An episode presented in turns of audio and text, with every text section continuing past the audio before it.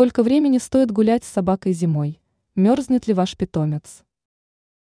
Зимой в сильный мороз далеко не все собаки чувствуют себя комфортно, даже если много и активно двигаются. В отличие от хорошо одетого в пуховик человека, у собаки есть только короткая шерсть, которая едва защищает от метели и мороза.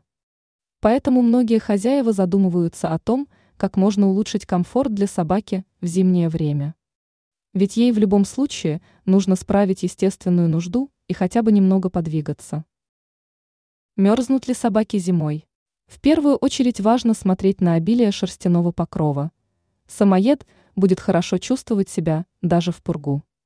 Это одна из причин, почему короткошерстные породы одевают.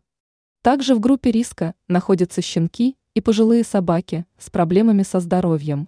Учитывайте вес, рост и размер питомца. Ранее мы писали о том, какие породы собак мало линяют.